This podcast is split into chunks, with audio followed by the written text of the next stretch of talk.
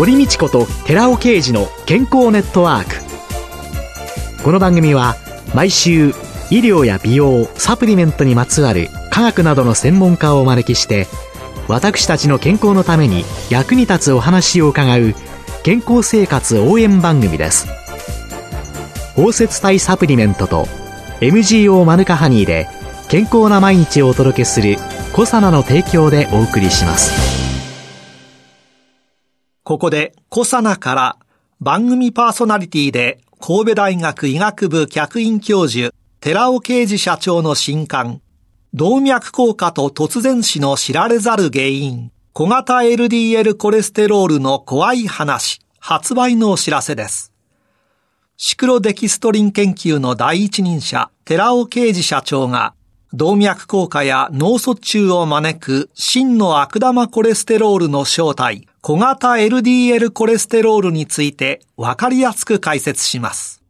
寺尾啓二小佐奈社長の新刊、動脈硬化と突然死の知られざる原因、小型 LDL コレステロールの怖い話、発売のお知らせでした。こんにちは、堀道子です。寺尾啓二です。8月と9月は、小佐奈社長で神戸大学医学部客員教授の寺尾啓二さんと共に、あなたの健康知識は本当に全て正しいのか、本当に必要な健康のための機能性栄養素を知る、アルファオリゴ糖、アルファリポ酸、マヌカハニ、プロポリスについてというテーマでお送りしています。2週目の今日は LDL コレステロールは体に有用なもの真の悪玉は小型 LDL コレステロール。小型 LDL を検査しないと意味がないと題して伺ってまいります。LDL の話なんですが、はいはい、その前に、まずコレステロールの正体について教えていただけますでしょうかね。はい、コレステロールそのものっていうのは脂質の一つでありまして、血液の中をコレステロールそのものが移動することはできない油がそのまんま、血液、水、その中を行くことはできない。はい。だからこそ、LDL コレステロールとか、HDL コレステロールっていう言葉があるように、コレステロール脂質そのものは、リポタンパクっていうタンパクの中に包まれて血液の中を移動しているんですね。じゃあそのコレステロールというのは、はいはい、LDL は、よく悪玉って言ってるわけですけれども、はいはい、まあ一般の方の認識もそうだと思うんですけれども、そ、ね。はい、その LDL の種類とか、どう考えたらいいんですかね？そのリポタンパクの大きさによって種類分けがありまして、一番大きいものがカイロミクロンで、すごいでっかいリポタンパクがありまして、それから VLDL、その次に LDL とか HDL があって、だいたい4種類の大きさで分けていってるんですけども、そこに対して私は LDL の場合だけ大きさをもう2つに分けてしまおうと。大型と小型に分けて考えるべきだっていうのが最近分かってきたことなので、全部で5つに分けるべきだと言ってきてるんですけども。で、これまで LDL を悪玉と言い、HDL を善玉と言ってきたんですけども、はい、これから皆さんは私の今日の話を聞いていただいて、大型 LDL 善玉、小型 LDL 悪玉、そして HDL 善玉というように覚えてほしいんですね。そうすると LDL を大きな子とちっちゃな子に分けて、はい、大きい方が善、はい、小さい方が悪。はい、そして HDL は今まで通り善玉という、はい。大型も小型もどちらも LDL としての働きっていうのは肝臓から出てまして、コレステロールそのものっていうのは、体全体の細胞で細胞膜を形成するために必要な物質であったり、ビタミン D を作る物質であったり、単重酸を作る物質であったり、非常に体の中でいろんなところで役に立つのがコレステロールなんですけども、それを運ぶ役目をしているのが LDL コレステロールなんですね。で、HDL っていうのは、そのコレステロールが過剰に搬送されってしまったところから、そのコレステロールを再び肝臓に戻すための役割をしているのが HDL なんですね。じゃあ回収してくる。はい。余分な血管のところのコレステロールだとか、はい、いろんなものをまた戻してくれるから、これはいいコレステロール、HDL コレステロールと言われてるわけですね。で、一般的に現代人は皆さんコレステロール量が多い方が多いので、多いから病気になってしまう人が増えているわけでして、ですからその多い方を少なくするために働くから HDL を善玉だというようになってしまったんですね。でも現実的には LDL も HDL も運ぶものと回収するものどちらも必要なんですよね。結局小型の方が実は運ぶだけではなくて血管にくっついていってそこから血管内皮の方に入っていってしまいまして塊を作っていってしまってそれが動脈硬化を引き起こしている原因となっている。つまり小型 LDL が動脈硬化の原因であるということが突き止められてきたということなんですね。ということで、小型 LDL がダメなんだよね、はい、という、そういうお話になってくるわけなんですね。はい、ええでも、今、世の中はやっぱり LDL、コレステロールが悪玉だというところが常識になってますので、それに対して、いろんな研究がされてて、SGLT2 阻害薬っていうものがあるんですよ。糖尿病の、ね、そうですね。糖尿病の治療薬ですけども、はい、この SGLT2 っていうのはタンパクなんですけども、これを阻害する。どういうものかというと、腎臓で血液はきれいになって、尿の方に移動するのと、それから血液の方に戻されるっていうような仕組みがあると思うんですけども、そこで血液の中を流れているブドウ糖は、通常はエネルギー源ですから、元の血液の方に戻したいわけですよね。でも、それが SGLT2 っていうタンパクがあるがためにちゃんと戻っていくわけですよ。ところが、SGLT2 が阻害されると、これ血液の方にブドウ糖が戻っていくのではなくて、尿の方に落ちていってしまうんですね。ですから、血液の中にブドウ糖が多い、つまり血糖値が高い人にとっては、糖尿病になりやすいわけですけども、糖尿病の患者にとっては、血液に戻すんではなくて、尿の方にブドウ糖を移動させるっていうことによって、糖尿病を治療するっていう手法がこの薬なんですね。この治療薬を LDL コレステロールが高めの人に飲ませる。もちろん糖尿病の方に SGLT2 阻害薬、糖尿病治療薬を飲ませると、なんと LDL コレステロールが非常に高まっていくんですね。そうすると、コレステロールが高い値になる。そうです。LDL コレステロールは悪玉だっていうことですから、はい、この治療薬を飲むことによって、糖尿病は治るかもしれないけど、逆に LDL コレステロールは高まるので、この心血管疾患の原因となる動脈硬化は進んでしまうかもしれないっていうことになるわけじゃないですか。はいはい。ですから、この治療をやってて、非常に研究者たちは心配したわけですよね。はい。で、詳しく調べていくと、確かに LDL は上がってる。14%も増加してるんですけども、ここで詳しく見たのは、大型と小型。この二つに分けてみたんですね。そうすると、小型の方は20%も減少してるんですよ。で、一方で、大型が53%も増加したわけですよ。1.5倍。1.5倍増加してる。だからトータルで考えたら、LDL コレステロールとしては上昇したわけです。その結果、じゃあ、LDL は上がったんだから、疾患のリスクはどうだって見ると、リスクは低減していることが分かったわけです。じゃあ、動脈硬化に関係するような疾患は減っている。はい。はい、小型が減少したがために、リスクも減少した。小型 LDL コレステロールが悪かったんだっていうことを証明した非常に大事な研究だと思います。はい。これが2015年の研究。そうですね。2015年の研究です。もう本当に最近の研究なんですけども、こういうことが分かってきた。はい。もう一つは、メタボリックシンドロームですね。はい。これも、やはり、小型と大型の小型が原因だっていうことが分かった報告があるんです。検診でお腹を測りましょうっていうので、気になさっているお腹周りの方いらっしゃると思うんですけれども、これも大型 LDL と小型の問題。で、こちらはもっと面白い検討をしてまして、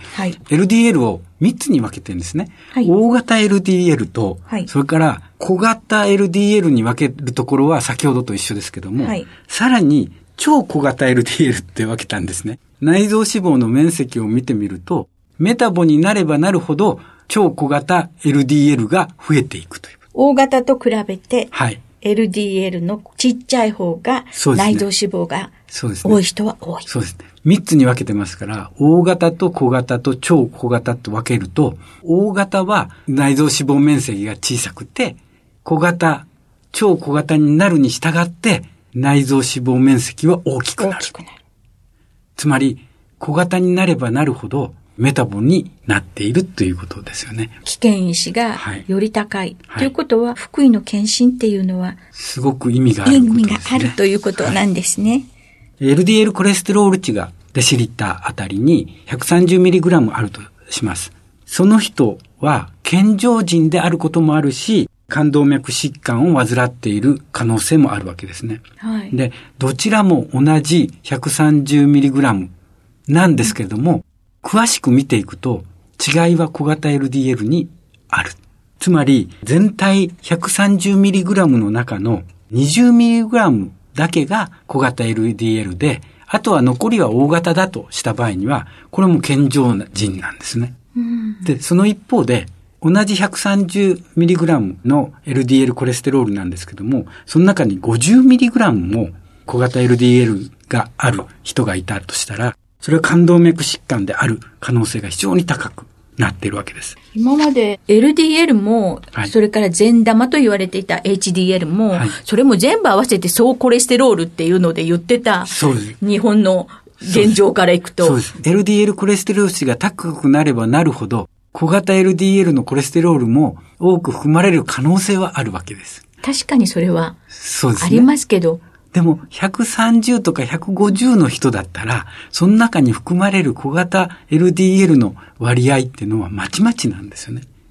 ですから、やっぱり小型 LDL の量を見ないと、その危険度、リスクはわからないっていうことですね。そうすると、今、その小型 LDL コレステロールの検査っていうのをしているところっていうのは、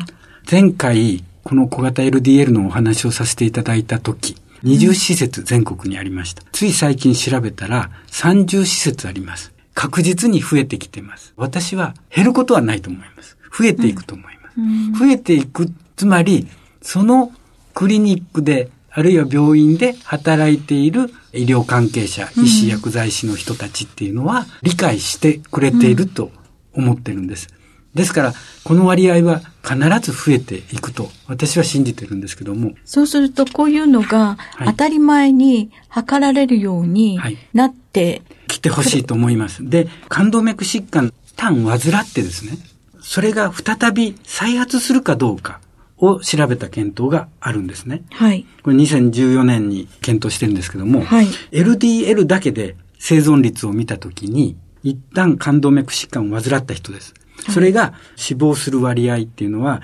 LDL だけで見た場合、100mg 以上の人と、それ未満の人では、有意差が出ない。つまり、顕著な差は出てこなかったということなんですけども、一方で、小型 LDL が 35mg 以上ある人と、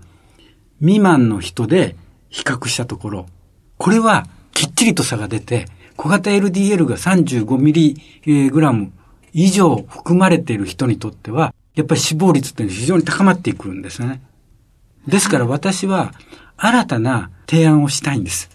私としては、検査項目。ええ現状の基準値って LDL コレステロールってね、140mg 以上っていうのが問題だとされてます。150ミリあってもいいと思うんです。実際に私150ミリあります。LDL コレステロール値150ミリあります。でも、え一方で中性脂肪値が非常に低いんですよ。で、私自身はいろんな研究を見て知ってるんですけども、中性脂肪と小型 LDL は綺麗に相関が取れているので、私自身は小型 LDL を測ってないんですよ。これだけ言っておきながら。で、中性脂肪値は非常に低いってことが分かってるわけです。でも、LDL コレステロール値150だと、もうすでに C 判定なんですけども、私の場合にはこれ、中性脂肪が低い。つまり小型 LDL が低いから OK だろうと、自分で勝手に思ってるんですね。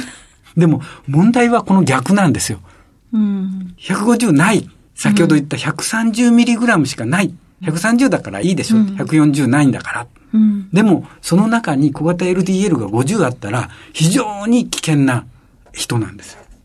あそうですよね。再発が35で。そうなんです。再発しやすいっていうのが。ですから、私の新しい提案っていうのは、今の基準値っていうのは LDL コレステロール 140mg 以上ってしてますけども、未来型の私の脂質検査においては、小型 LDL コレステロールが 35mg 以上は危険だとさせていただきたい。脂質異常症っていうところの中で、はい、コレステロール、LDL という乱暴な測り方じゃなくて、はい、ちゃんと分けて、小型っていうのを調べていく。で、その小型が、今、そうは言っても何十施設しかないわけで、はい、測れないところっていうのを、まあ、このね、ラジオをお聞きになってる方、心配になるような方っていうのは、中性脂肪が高いかどうか。そうなんです。30施設しかないって言いました。まあ20が30になったんだから、1.5倍に増えてます。これが1年後には倍になってくれたらもっとありがたいんですけども、まだまだ全国では少ないんですよ。ですから、本当に心血管疾患、脳疾患のリスクがあるかどうかっていうのは、小型 LDL を測らないとわからないんですけども、測れる施設が少ないですから、今言えることっていうのは、非常に相関が取れている中性脂肪を見て、中性脂肪が高いかどうかで、まず判断して、中性脂肪が高い、つまり 150mg 以上あるとすれば、これは小型 LDL も高い可能性があるので、しっかりと調べていくとしていただきたいなと思うんですけど。今ね、中性脂肪高くっても、まあちょっと食べ過ぎて検査結果反映したのかなとか、はいはいはい、そんなに真剣に考えない方も。そうなんですよ、中性脂肪に関してはそうですよね。真剣に考えられてない。でも、うん、小型のことを考えると、ひょっとして小型が多いかもしれないというところを考えてほしいんですね。中性脂肪が高いと LDL が小型が多い可能性が示唆されると。はい、そしてその小型 LDL が悪玉。はい。これが循環器系の疾患に対する大きなリスクファクターであるよ。そうですね。今週は LDL コレステロールは体に有用なもの。真の悪玉は小型 LDL コレステロール。小型 LDL を検査しないと意味がないというテーマで、小佐野社長で神戸大学医学部客員教授の寺尾啓二さんとともにお送りしました。寺尾さんありがとうございました。ありがとうございました。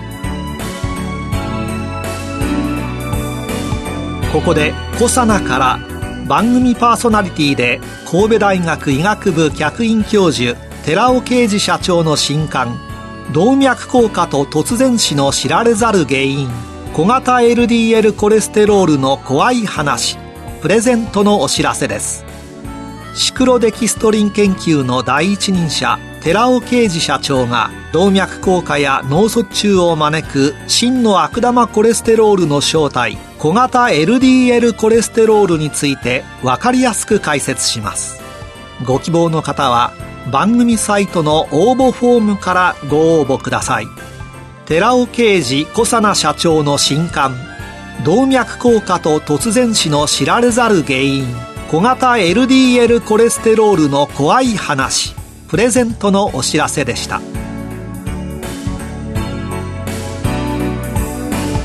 堀道子と寺尾啓二の健康ネットワークこの番組は包摂体サプリメントと MGO マヌカハニーで健康な毎日をお届けする「コサナの提供」でお送りしました。